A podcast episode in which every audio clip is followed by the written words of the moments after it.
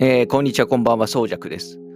今は2023年3月9日、えー23時ちょい過ぎって感じです。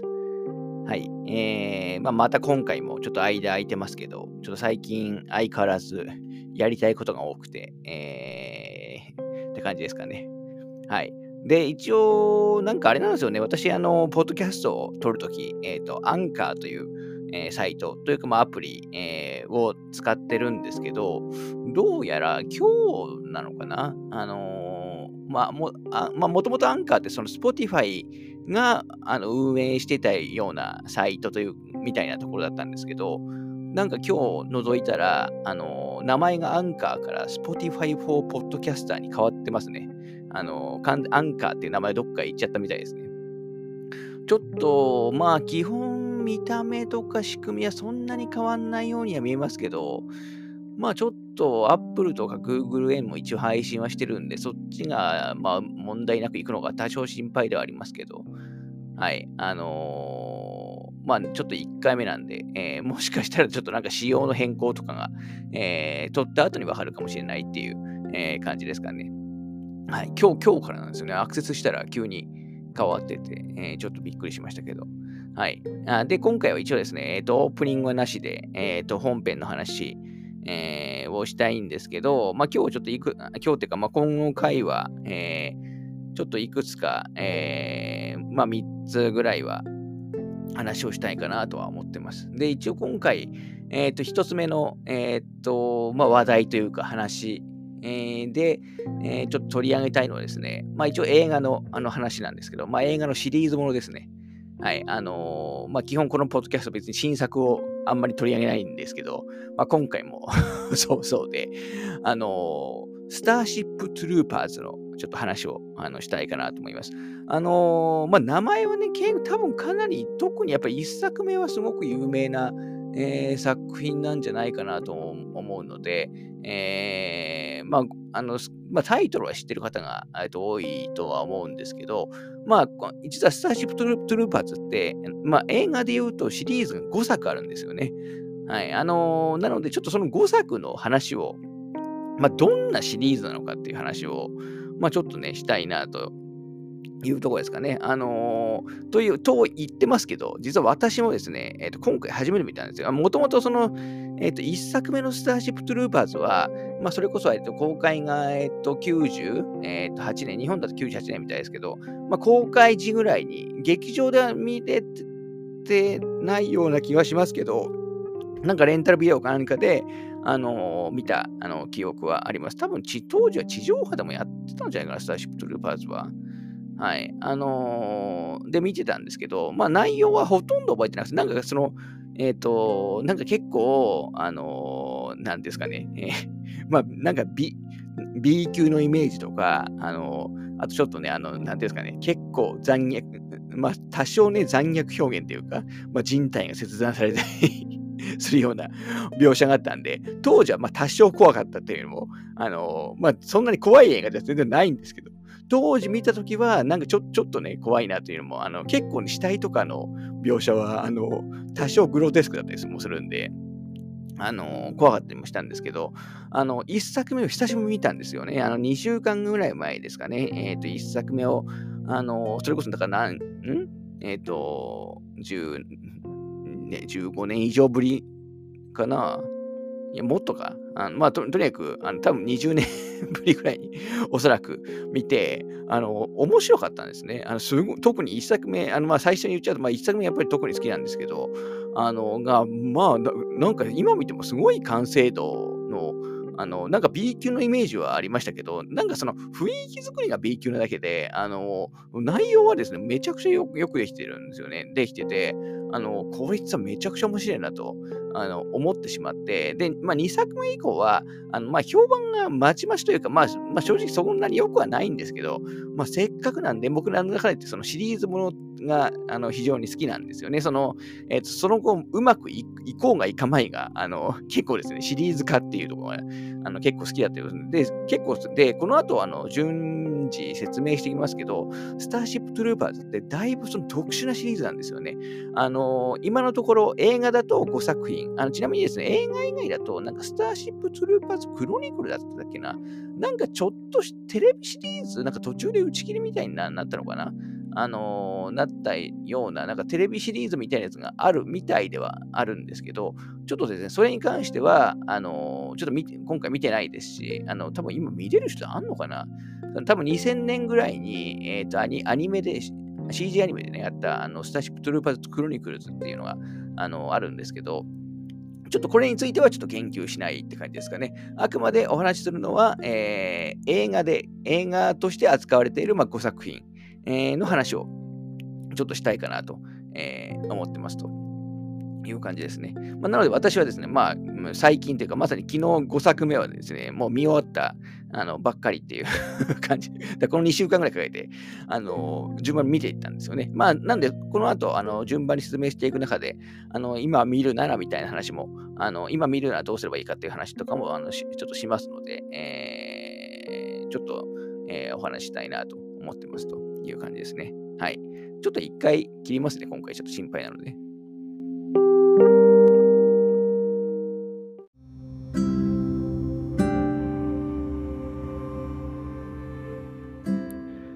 はい。では、ちょっと今回、スターシップトゥルーパーズのあの話をちょっと一作ごとに、えー、していきたいと思います。あの、ストーリーの、まあ、ネタバレみたいなことは、そんなにしないと思いますけど、まあ、別にあの、えっ、と、ネタバレが、あのー、なんか重要な、なんていうんですかね、ネタバレされたからといって、そんなに、えっ、と、面白さが損なわれる もの、作品ではないかなと思います。あの、やっぱり、その、なんていうんですかね、まあ、見た目とか、あの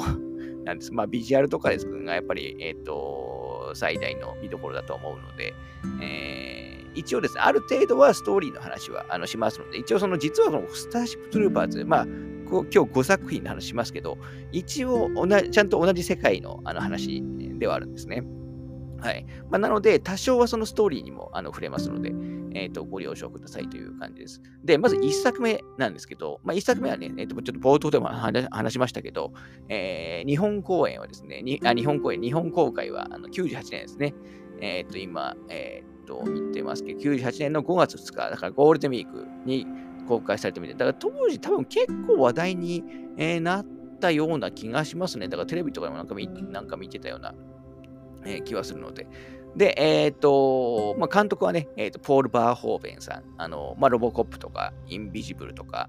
あのまあ、トータルあとシュワちゃん版のトータルリコールとかで、えー、監督でもおなじみの、まあ、今も、今あれですよね、ベネデッタでしたっけ？えっ、ー、と、今やってると思いますけど、あのまあ、だから当時は特に SF、あのなんか大河 SF みたいな印象、まあ、大河って感じじゃないか。まあなんか、あのザ・ SF みたいなね、えー、映画を結構撮られてる感じで、最近はそんなことはないと思いますけど、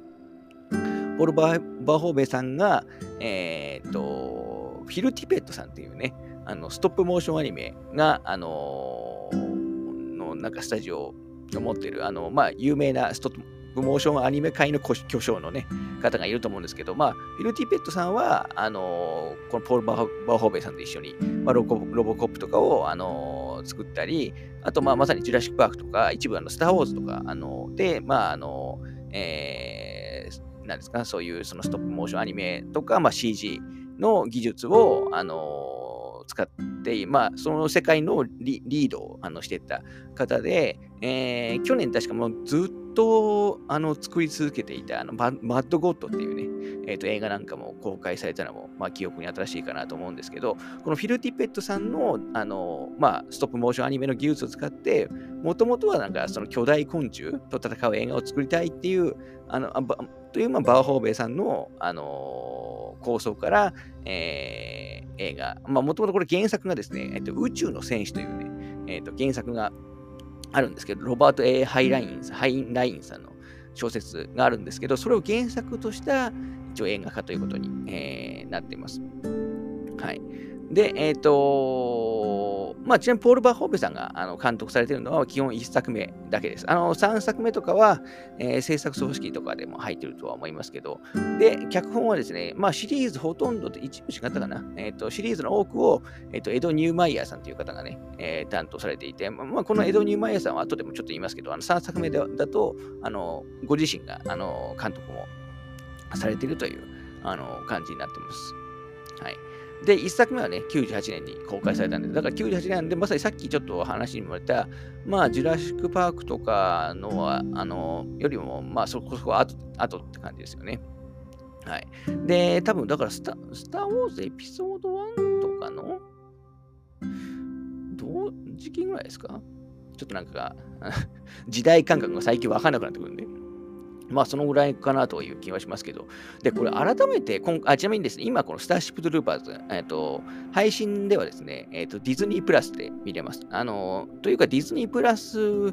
でしかおそらく今は配信されてないんじゃないかなと思いますね。ディズニープラスとはもちろん見放題で、えー、見れる感じで、まあ私もね、最近ちょっとディズニープラスにあの、まあいろいろ見たくて、えー、再加入したので、えー、入った感じなんですけど、どうだったか他で見れたかな？多分レンタルとかでも、あの、アマゾンとかだとレン、レンタル使用はもしかしたらできるかもしれない。あ、できそうな雰囲気ですね。はい。あの、見放題だと、あのディズニープラス、えー、のみになります。あと、まあ、えっと、ブルーレイとかもね、確か廉価版そんなに高くなかった気はしますね。はい。で、改めてこの作品、だからディズニープラスでね、見たんですよ。あで、ちょっと冒頭でも言いましたけど、めちゃくちゃ面白くてあ面白いっていうだけじゃなくて、えー、まあ CG とかをね、すごく使った、あのー、作品ではありますけど、で、えっ、ー、と、まあ、スターシップトゥルーバーズで言えばね、あのいわゆるバグっていう、あのなんですか、まあ、虫みたいな、巨大な虫みたいな、あの大量の敵と戦うっていうのが、まあ、シリーズ伝統みたいなね、えー、まあ、ゲームで言うとあれですよね、だから地球防衛軍みたいな感じだと思いますけど、まあ、あれがその、まあ、ああいうね、大きな虫と戦うっていうのが基本だと思いますけど、あのー、これがですね、今見ても結構 CG すごい、すごいんですよね。しかもだいぶその、えっ、ー、と、このバング、えー、敵の数も大量に出てきて、しかも細かく動いたり、あのしますし、その一つ一つの、あのー、ですか、関節とかがもうかなりリアルですし、あと、その、なんですか、まあ、銃で撃った後、撃つと、その、まあ、血が出たり、弾け飛んだりする感じとかが、結構ですね、えっ、ー、と、最近の B 級アニメとかよりも、まあ、はっきりだいぶ頑張ってる。頑張ってるというか、そう当時で言うと相当なクオリティ、えー、なので、はっきり言って今見ても、全然その、なんですか、安っぽさみたいなやつを、あの、ま、私、まあそこそこ目は超えてる方だと思いますけど、こういう、この手の作品好きなので、あの、全然その安っぽさを、あのほとんど感じませんでした。まあ、もちろん多少はその時代を感じるような部分がないとは言いませんけど、あの、なまあ、全然その、なんていうんですかね、えっ、ー、と、悪い意味での安っぽさっていうのはなかった感じですかね。で、とにかく、まず、えっ、ー、と、当時の印象と違ったのが、まあ、ストーリーなんですよね。あの、ちょっと、どっかにこれあらすじないかな。なんか Google で検索したときになんか右に出るようなあらすじがちょっと短いんで、ちょっと読んでみますけど、えー、地球を襲撃する昆虫型異星生物。軍役につけば市民権が得られる世界で、青年は高校卒業後に恋人を追って宇宙海軍アカデミーに入隊する。過酷な訓練が続く中、故郷を壊滅させられた彼は、機動歩兵として敵地に乗り込んでいくと。いう、あの、まあ、あらすじなんですけど、まあ、なんで、まあ、単純にでも結構近未来のあの話なんですよね。で、地球は確かいろん、いくつかの星を確か植民地とかにしてたような世界観だったあの気がします。ちょっとあんまり細かいところはあの覚えてないんですけど。で、えっ、ー、とまあそこでね、やっぱりその行動範囲を、地球人の行動範囲を、まあ、宇宙に行くあの広げていく中で、まあ、昆虫型の、まああのまあ、異性生物にあのあってしまうと。で、そこで、えっ、と、まあ、地球軍みたいなやつがね、え、でできる、できて、で、その軍役につけば、まあ、いろんなね、特権が、まあ、得られるんで、まあ、みんな、あの、軍に入りたい人も、まあ、いるという感じだったりするんですよね。で、結構、まず最初びっくりしたのが、あの、最初ですね、結構そのハイスクール、まあ、いわゆる高校の、あの、のシーンが、あの、主体で始まるんですよ。で、高校にいる、あの、まあ、主人公ね、まあ、この後シリーズ、えー、通して、まあ、主人公的な存在になる、えー、ジョニー・リコ、あの、と、あと、えっ、ー、と、まあ、そのガールフレンドですね、まあ、彼女的な存在の、えーと、カルメン。と、あと、あの、ちょっとその親、まあ、その2人とも親友である、まあ、カール・ジェンキンスっていうね、まあ、3人。まあ、この3人が実はですね、この後シリーズ的には結構キーにはなるんですけど、この3人が、あのー、なんですか、まあ、学校で高校生活をね、まあ、満喫してるようなところから始まって、こんなんだったっけなと、あの、思ったりしましたね。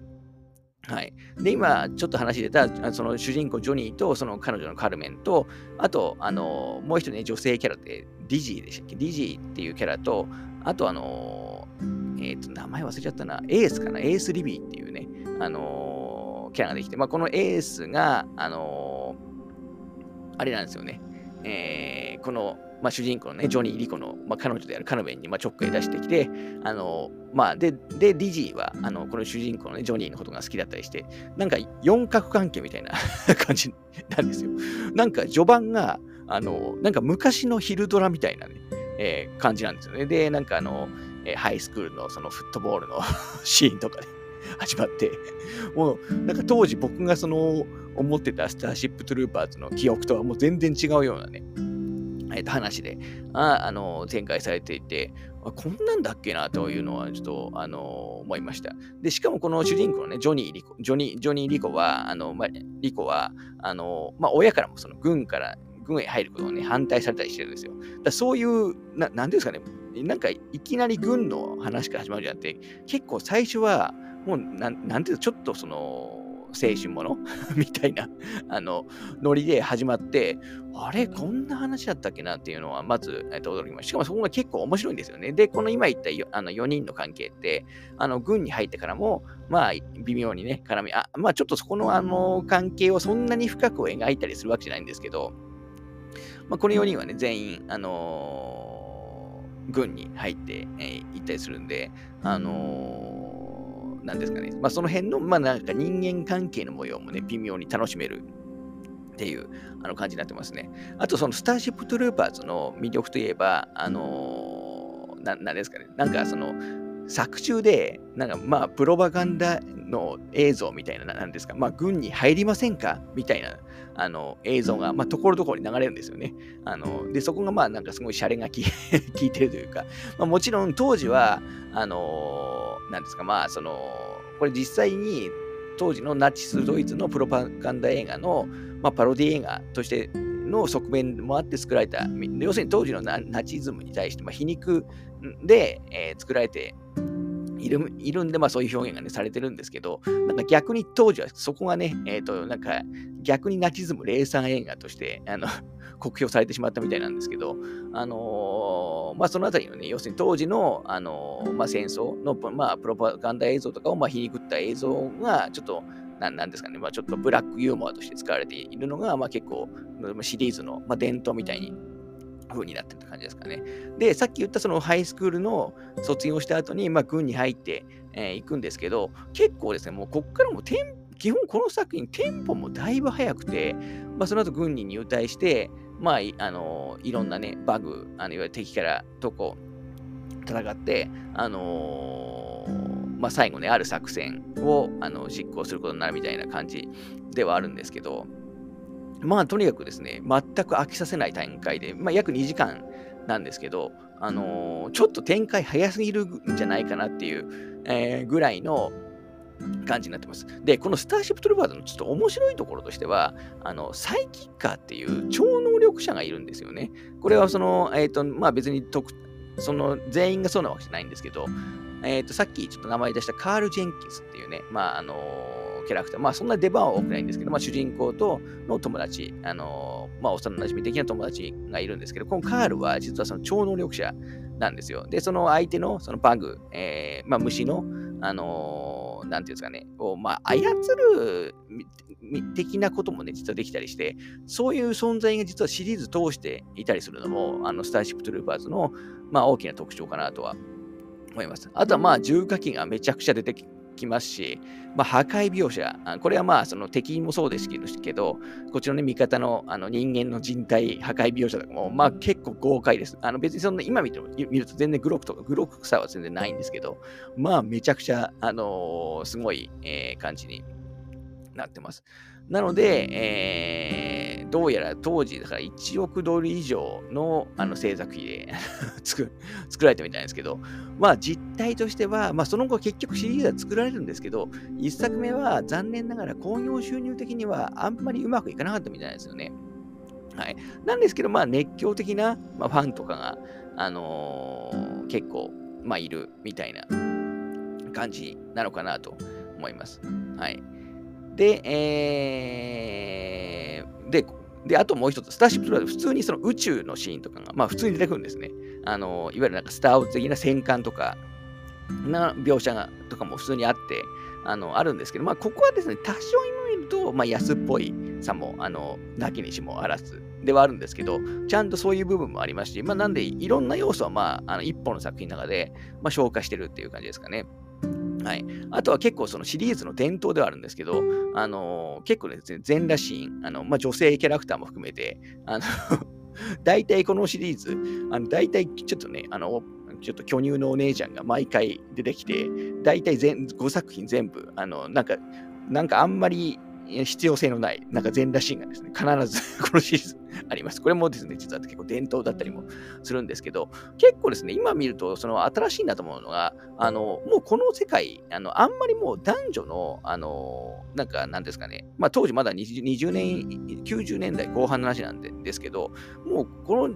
この世界はもうほとんど男女平等っていうかなんですよ。軍軍隊ではあるんですけど、まあ、さっきもちょっと言いましたけど、例えば何ですかね、えっ、ー、と、その更衣室とかもね、男女別にもう全然一緒ですし、あと軍の上層部とかにも全あの女性の方も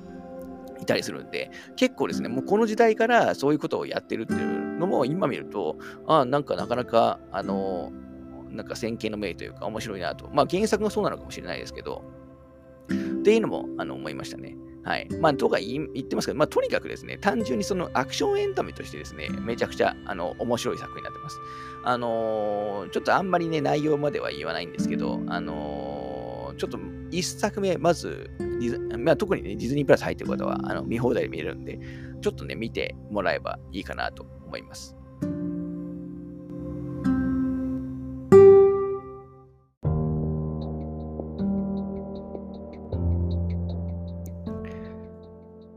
はい、ちょっと1作目の話を思ったより長くしたみたいなので、ここからはちょっとですね、スピードをあの上げて話していこうかなと思います。で、次がですね、2000、えー、っと、2000、えー、っと、何年だっけ？えー、2作目ですね、スターシップトゥルーパー2の話をね、ここからしていきたいと思います。で、スターシップトゥルーパー2に関しては、えー、公開はですね、えー、と前作から1作目から6年後の、えー、2004年、えー、の6月みたいです。で、今度は20 92分なんで、まあ結構比較的短めの作品になってます。で、この2作目に関しては、1作目なんで先ほど言ったようにディズニープラスで見放題、えー、ではあるんですけど、ここからですね、ちょっと配給とかが、まあ、ソニーさんになってる関係で、ディズニーの方ではあの配信はされてなくて、えっ、ー、と、今だったら確か UNEXT あのさんで、えー、配信されたかなと。あの見放題だと UNEXT さんで配信されてると思います。Amazon だとレンタルかなとは思いますけど、僕は今回どうしたかというと、あの、ブルーレイをですね、買いました。あの廉価版2と3の、なんか廉価版のセットがですね、今、Amazon とかだと、ブルーレイ2800円ぐらいで買えたので、もうこれなら買っちゃおうと思って、えー、1作目良かったんでね、えー、買ってしまった感じですね。で、配信だとですね、私が見る限り、あのー、字幕版しかなかったんで、私、このスターシップトルーバーズに関してなんか吹き替えで見たくなったんで、あの吹き替え版見たいなと思って、まあ、円盤を買ったというのも一つありますね。なんで、2と3は基本、あの今、今日現在だと Unext が見放題で、えー、と他他は一一部レンタルで、レンタル配信で見れるって感じですね。あと円盤、あの廉価版は、えー、と比較的手に入りやすい状況という感じです。で、このスターシップトゥルーバー2に関してなんですけど、あのー、先ほど1作目のあの話をするときに、あのー、まあ、えっ、と、パペットね、えっ、と、アニメのあ、まあ、まあ、ストップオモーションアニメの、あの、まあ、巨匠ででもある、まあ、フィル・ティペットさんと、まあ、一緒に制作したみたいな話をしたと思いますけど、この2に関しては、そのまさにフィル・ティペットさんがごあの監督になってます。で、えっ、ー、と、脚本はね、先ほど1作目と同じエドエド・ニーマイワさんがやられてるんですけど、で、さっきもちょっと言いましたけど、1作目、えー、まあ、公衆的にはかなりの、あのー、失敗だったんですよ。だから、まあ、2作目は作られたこと自体も結構ね、えー、まあ、奇跡なのかもしれないですけど、ただ、この2作目の制作費、あのめちゃくちゃ安いです。えっと、700万ドルなので、まあ、単純に、で、1作目は1億ドル以上なんですよ。だから、まあ、えっ、と、10分の1っていうか、15分の1ぐらいでのあの制作費になってるんで、まあ、だから相当このフィル・ティペットさんはなんか苦労したみたいで、苦労したというか、相当辛い状況で、え、だったっていうのを見たいですね。はい。えー、なんか後でだからだいぶ、え困って、で、撮影日数26日 撮ってると。あのー、言うみたいですね。で、この2なんですけど、あのー、最初に言ってしまうとですね、私結構ですね、好きなんですよ。あの、なんかあんまりその、まあ、フィルマークスとか見ると、あの星あんまり良くなかったりするんですけど、個人的には1作目以外だったら、あのだいぶ、だいぶというか多分、えー、1作目以外だと一番好きかもしれないっていうぐらい、ですね。おそらく制作費が一番安いぐらいだと思いますけど。で、この2作目はですね、1作目とはですね、ほぼ関係ない。ほぼ関係ないというか、そのメインストーリーのラインとはほぼ関係ないです。もちろんその、えー、っと、さっき言ったように、まあ、きょあの巨大のね、昆虫生物、まあ、バグが出てきたりするのが一緒なんですけど、まあ、ちょっとこれも、あのー、ちょっと今、えー、Google 検索したときに右に出てくるちょっとあらすじ読みますけど、えー、人類と昆虫型生物、バグズとの激しい戦いが続く近未来、地球連邦軍の一重隊は辺境の惑星でバグズの猛攻に苦しめられていた。そしてわずかに生き残った兵士たちは廃墟と化した前線基地に逃げ込む。そこにはただ一人上官を殺し監禁されていた、えー、ダック・スタインの姿だけがあった。とあります。で、このスターシップツルバー2なんですけど、まず、あのオープニングのは、あのまあ、バグとね、えー、まあ、人間があの戦ってる、あの結構ね、激しめの戦闘をしているところ始まるんですけど、まあ、まずここだけ見ても、1作目からもう相当なんかランクダウンっていうか、そのさっき言ったように制作費がね あの、だいぶ安くなってるともあって、あのー、だいぶですね、その、まあ、敵のね、バグズの動きもぎこちないですし、あのー、まあ、なんか全てにおいて、えー、ちょっとスケールダウン 残念ながらね、えー、している感じです。なんですけど、で、こ、やっぱこう低予算ってことをちょっと逆に利用したというか、まあ、それしか取れなかったかもしれないですけど、このスターシップトルバー2については、実はその後、まあ、その戦いの後、生き残った人たちが、あの、まあ、ある基地に逃げるんですよね。で、基本、この作品、そのあのその後はもう基本この基地だけで、えー、と話が展開する。要するに閉鎖空間ものなんですよ、2は。まあ、1作目はもう結構広大なフィールドで、まあ、ドンパチやるような、えー、戦争をやるような、まあ、本当にね、あのまあ、対人間ではないですけども、本当戦争映画みたいなたいな感じではあったんですけど、この2はですね、実は閉鎖空間ホラーみたいな、あの感じに実はなってます。あのー、まあ、簡単に言うとですね、まあ、寄生する、人に寄生するして操るバグが、バグズがね、出てくるんですよ。まあ、ありがちではあるんですけど、非常にありがちな題材ではあるんですけど、まあ、一作目ではそういうのはあんまなかったんですけどね。で、この、あのー、で、どんどん、まあ、人がね、えっ、ー、と、乗っ取られて、そのバングズに、えー、乗っ取られて、まあ、殺されていってしまうっていうような話になってます。あの、まあ、優勢からの物体 X 族とか、まあ、それみたいな、まあ、疑心暗鬼的なものもそんなに深みはないですけど、あのありますし、あのまあ、どんどんね、えっ、ー、と、その規制されて、まあ、感染されていくっていう、えー、ところになってます。で、まあ、さすがですね、このフィル、あのまあ、めちゃくちゃ低コストではあるんですけど、さすがこのフィル・ティッペットさんというべきか、この、まあ、その、え、なんですか、まあ、規制するバングズの造形とか、あのー、なんはすごくよくできてて、えー、なんかその、まあ、舞台とかをミニマムには、はすごくミニマムになってますけど、細かい部分のクオリティは僕はそんなに落ちてるとは思わなかったですね。あの、単純にその閉鎖空間もののホラー、まあ、ある意味、もう、まあ、ある意味もジャンル化されてると思いますけど、が好きな人だったら、まあ、僕は普通に楽しめる。まあ、それをスターシップトゥルーバーズの世界の中で、やってるっていうところで、まあ、普通に僕は楽しみました。で、この作品は、えっ、ー、と、スターシップトゥルーバーで5作品の中では、一番他の作品との関わりが薄いですね。あのキャラクターも基本他他の作品に出てくるやつは1作目でできたキャラクターとか出てくるわけじゃないですし、あのもう単発で普通に見える。まあ、こっから見ても、まあ、別に、あの、それはそれでね、問題ないなっていう、あの、感じになってますので、で、しかも90分で見れ見れますし、まあ、細かいね、えっ、ー、と、まあ、バングズの造形とかを僕はよくできてるなと思って、まあ、気持ち悪いですけどね思ったので、あの、個人的には普通に良かったですね。はい。一作目以外だと多分一番、えー、好きなあの感じかと思います。だからこの、この辺りは、まあ、低予算でも、まあ、このフィル・ティペットさんの、まあ、意地がすごい出てるような作品だと、まあ、僕は思いました。あんまり評判良くないみたいですけど、僕個人的には、えー、好きだということはちょっと言っておきたいなと思います。はい。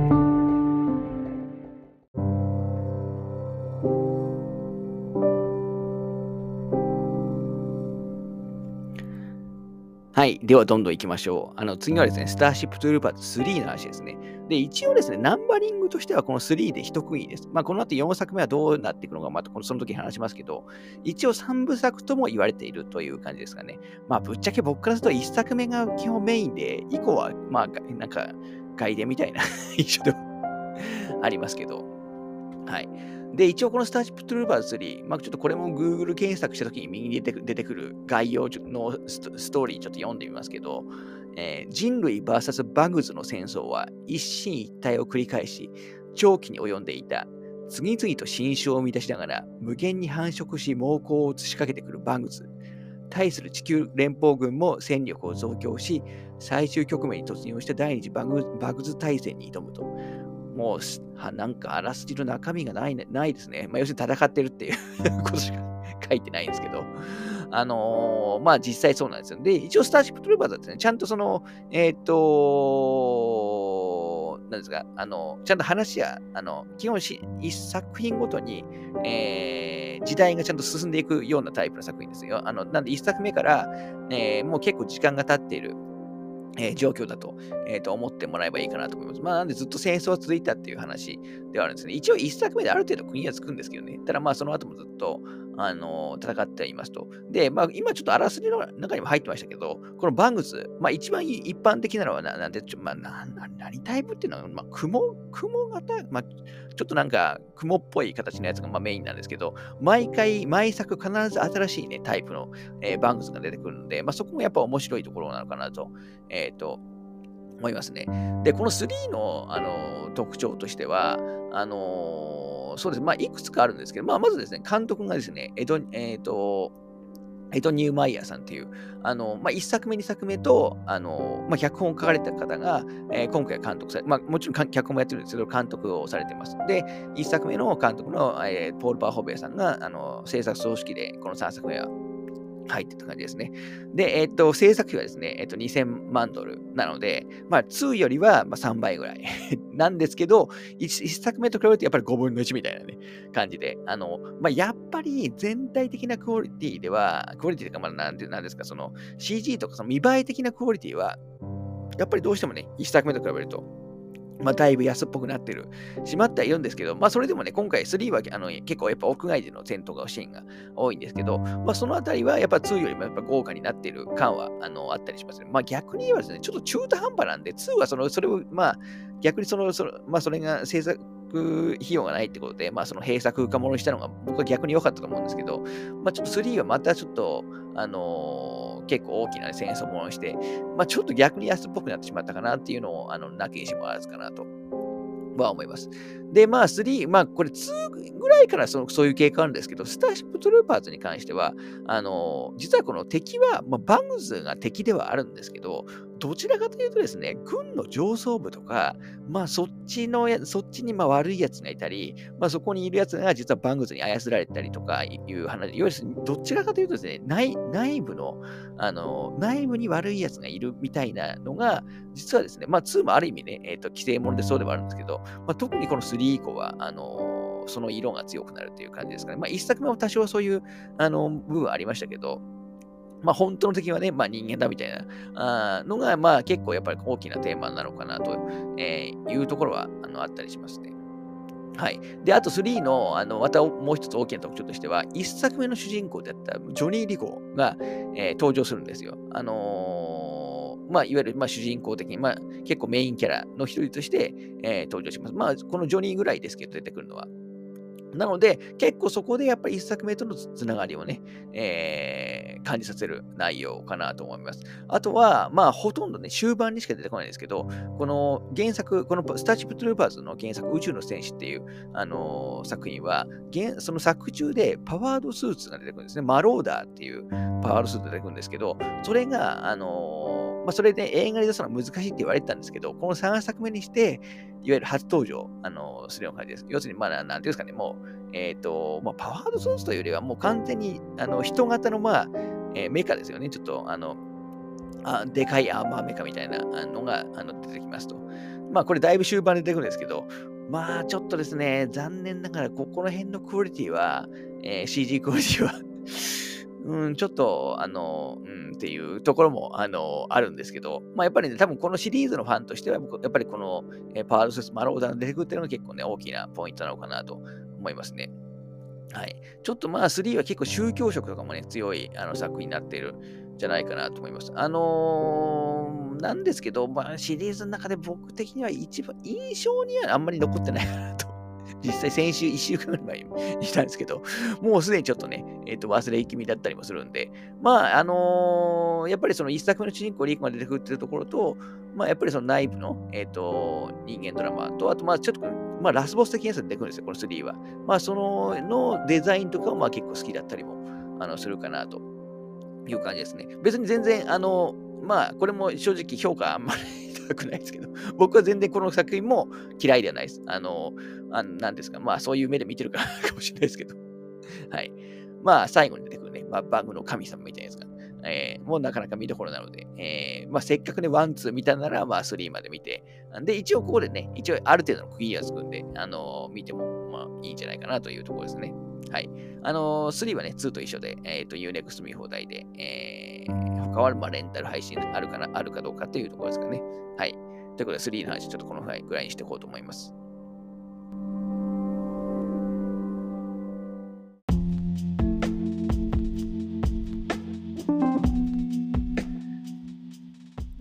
はい。では、ここから、えっ、ー、と、残り2作の話をちょっとまとめてしたいと思います。で、4作目と5作目になるんですけど、タイトルはですね、えっ、ー、と、スターシップトゥルーパーズ、えっ、ー、と、インベーションで合ってるかな？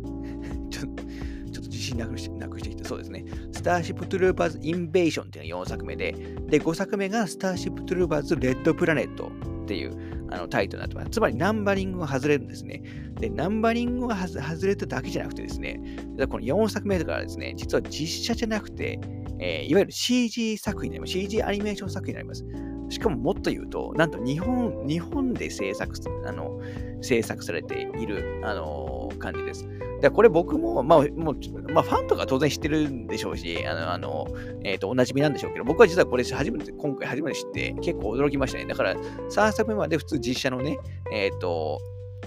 アメリカ映画でしたけど、4作目と5作目は、ストーリーはちゃんとつながって、まあ、ナンバリングではないんですけど、ストーリーはちゃんとつながっていて、えー、っと、CG アニメ作品になっていて、かつ日本で作られてるっていうね、あのー、感じの、なんで結構、まあ、ある意味身近というか、あのー、って言っていいのかわかんないですけど、あのな作品に、えなってる感じですね。ちなみに4作目、5作目も、えっと、荒牧真二さんがですね、監督をされています。あの、まあ、CG アニメでいっぱい作ったあの、アップルシールドとかね、エクスマキナとか、あの、それこそゲーム関連だと、ヘイローのね、えっ、ー、と、映画も、押井さんと確か共同監督されてたと思いますけど、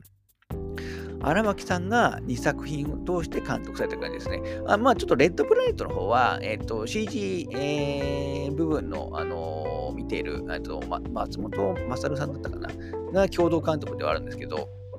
あのなので、基本、あの日本の、日本で作られ、4作目と5作目は日本で作られた、えー、作品だとあの思っていただければいいと思います。で、えー、と、結構ですね、作られたのは多分最近で、4作目のインベーションが2012年。なので、まあ、さっき 3, 3作目の時言ってなかったですね。えっ、ー、と、2が2004年で、3が2008年なんですけど、まあ、それの流れで2012年に、えっ、ー、と、このインベーション、4作目のインベーションが作られていて、でそこからさらに6年経って2018年でに、えっ、ー、と、レッドプラネットが、えっ、と、公開されているという感じです。はい。あのーで、まあ私もね、最近これを見た感じで。で、この今見るにはどうすればいいかというと、えっ、ー、と、インベーションの方、インベージョンの方は、えー、これもですね、さっきも言いましたけど、Unext の方に、えっ、ー、と、えー、で見れる、見放題で見れるはずです。これは吹き替えも見れますね。実はこれ確かですね、結構追加されたのは最近のはずですね。はい。あともしかしたらこれも Amazon とかで見れるのかなレンタル。多分見放題は、えー、ちょっと確認しようかな、一応。あまあちょっとあの今見る時間ないんであれですけど、あのまあいくつか見る、あの少なくとも Unext は見放題ですけど、他でも見る手段は多分あると思います。で、レッドプラネットの方は、逆に Unext だと見れなくて、まあ、私もあの Amazon のさんのあのレンタル配信で、見ました。多分見放題は多分どこもやってないんじゃないかなと,、えー、と思いますね。まあ、いずれもですね、ソフトも発売はされてるって感じですね。まあ、廉価版とかは多分出てなかったような気がしますけど。はい。えーと、で、この4作目と5作目、まあ、CG 作品になってしまったんですけど、実はですね、1作目のキーパーソンだった、えーと、3人が実は出てくるんですよね。えーと、名前なんだっけな。さっき、えー、と1作目と、あとかつその3作目でも主人公だったジョニー・リコも出てきますし、あと1作目で、えーとまあ、ジョニーのね、まあ、最初彼女として出てきた、で、の後々戦艦の艦長になるカルメンっていう、まあ、女性キャラと、あと、あのー、一作目だとこのこのジョニー・リコの、まあ、親友であって、今は、あのー、士官になって、まあ、上級士官みたいになってる、えー、カール・ジェンキンスっていう、あのまあ、これ超能力、あのいわゆるそのサイキッカーなんですけど、この3人がですね、実は4作目にも5作目にも出てきます。あのなので結構ですね、実は1作目の続編色がですね、実は高いです。あのこの CG あの作品は実写から変わってますけど、実は1作目からの密接なつながりがある、えー、続編とか、まあ、年月はだいぶ経ってますけど、はい。で、特に5作目の方ですね、レッドプラネットの方では、あのー、全部のキャラじゃないですけど、実はこの実写のキャストが声は、あの、言語版だと、あの言あの英語版だと声はあったりもするんで、まあ結構ある意味その辺もね、ファンサービスになってるのかなと思います。で、特に今5作目のレッドプラネットの方は、これが特に1作目とのつながりが非常に深い作品になってます。あの特に1作目でね、まあちょっとあんまり具体的には言わないですけど、結構重要なね、メインキャラが、まあ、死んじゃうんですけど、実はその死んだキャラも、まあ、ある形で結構出てきますし、あのー、結構ね、1作目の好きな人に対するファンサービスが、まあ、すごい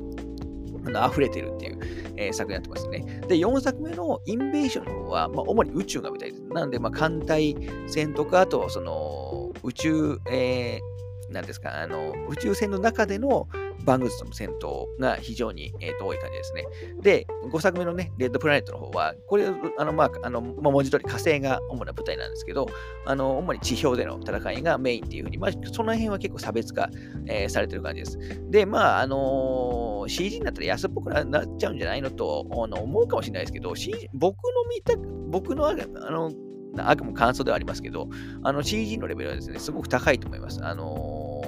まあ、特に、まあ、4作目の時代は、時代、時は、まあ、2012年だったかなってこともあって、まあ、まだちょっとね、荒削りの部分はありますけど、5作目のレッドプラネットに関しては、あの、だいぶ高いと思います。CG アニメーションムービーの中では、相当ハイランク、えーだと思っていいぐらいの年季だと思いますね。で、4作目も5作目も結構その人間はそのパワー、ななんですか、まあ CG なんではいろいろできるんで、まあみんなパワードスーツみたいなので戦ったり、あの結構ね、なんか表現はなんかアイアンマンっぽい感じで ではありますけど、で戦ったりもあのするという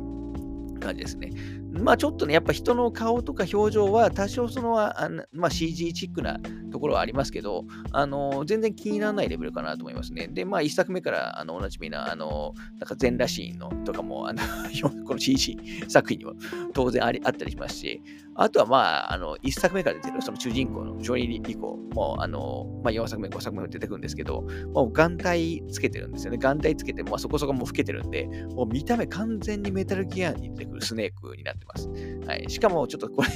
声優がですね、4作目だと、えっ、ー、と、黒田拓也さん、まあ、あの、竜の男の桐生和正とかの黒さんがやってて、5作目だと、あの小山力也さんがやってるんですよね。まあちょっと同じ同じキャラ違うのもあれなんですけど、なんでまあ結構ですね、キャストは豪華ってするんですけど、まあなんか変わってて、ちょっと違和感はなくも ないわけじゃないですけど、まあそのあたりもね、結構面白い部分かなと思います。あのー、日本語吹き替えもすごく、まあもちろん日本で作られた、CD 作品なんで、まあ吹き替えといい、吹き替えというか、まあある意味日本がメインみたいなとこもあると思うんですけど、はい、そんな感じになってますね。で、えー、まあ CG とはいえば、まあそのバングズとの戦闘シーンとか、その残虐、あの、なんですか、まあ、人体破壊描写とか、その辺については、まあ容赦ないというか、まあ実写と、まあ一作目の、あとそんなに変わんないレベルだと、あの、だと思いますし、まあ、特にやっぱりさっきも言いましたけど、5作目のレッドプラネットに関しては、CG レベルのレベルもすごく上がってるんで、僕はだいぶ満足感が高かった作品ですね。まあ、どちらもあんまりいい評判じゃないみたいですけど、私は、まあ、ぶっちゃけ、私もですね、ちょっと4作目の、えっ、ー、と、インベーションの方は、ちょっと、まあ、その CG のレベル的にも、ちょっと、あとストーリーが今、ちょっといまいちっても、あの、あったりもして、あのそんなにね、いい印象ないんですけど、5作目のレッドプラネットなんかは、まあ普通に好きな作品、えー、だったりしますね。まあ、なので、えー、このスターシップトルーパーズ、まあ5作品ではありますけど、あのー、なんか一作一作、あの、すごくちゃんちゃんとその個性があるんですよね。まあ、総合的に、まあ、間違いなく面白いのは一作目がダントツだと思いはするんですけど、さっきも言ったように私は閉作かもののホラーとして2も好きですし、えー、とあとね、えーと、この5作目の CG のあのアニメとしてクオリティが高い5作目のね、レッドプラネットあたりは、あの、かなり好きな作品だったりもして、なんかその一つのシリーズにおいて、まあ、ちょっといろんな面、いろんなそのものを方面から楽しめるエンターテイメントとなってて、僕はこの今回スターシップトルーパーズシリーズを見て非常に良かったなとあの思いました。で、スターシップトルーパーズは、えー、ここ最近ですかね、多分ゲーム化もあのされてて、RTS とかなんか FPS とかだったかな。あのー、まあ、ちょっとね、家庭用機で出てないんで、私はもちろんちょっとプレイしてないですし、まあ、あんまりやる気もないんですけど、ゲーム化とかもされて、まだその、ちゃんと、あの、脈々と、あの、なんていうんですかね、えっ、ー、と、血が絶えてないんですよね。今でもまだ、一応現行コンテンツと言ってもいい感じで続いてるシリーズだと思いますし、まあ、さっきちょっと言いましたけど、あのそれこそ、ね、ゲームで言うとまさに地球防衛軍、あのにあのを感じる内容なんですけど、まさにこの、えーと、5作目のスターシップトルーパーズ・レッドプラネットに関して、実は確か地球防衛軍5とあのコラボみたいなこともやってましたし、あのー、まあ、地球防衛軍シリーズとかあの、あのノリが好きな方、間違いなくあの地球防衛軍シリーズあの独特のね、えーと、ストーリー、ノリがあると思いますけど、あれは絶対にスターシップトルーパーズの影響を受けてると思いますから、あのー、まあ、あれ、地球防衛軍が好きな人にもちょっと見てほしいなとえー、と思うシリーズですかね。まあ、まずとりあえずですね、1作目を見てください。で、1作目の波長があったら、2作目以降も、えっ、ー、と、まあ、お時間があって、かつ、まあ、環境的に見れる方は、あの、いかがでしょうかというところで、えー、今回の話は終わりたいと思います。えー、つか、なんか思ったより話したな。はい。ということで、実は、あの、長く続いてて、実は最近でもね、シリーズが出てる、スターシップトゥルーパーズ、えー、シリーズのお話でした。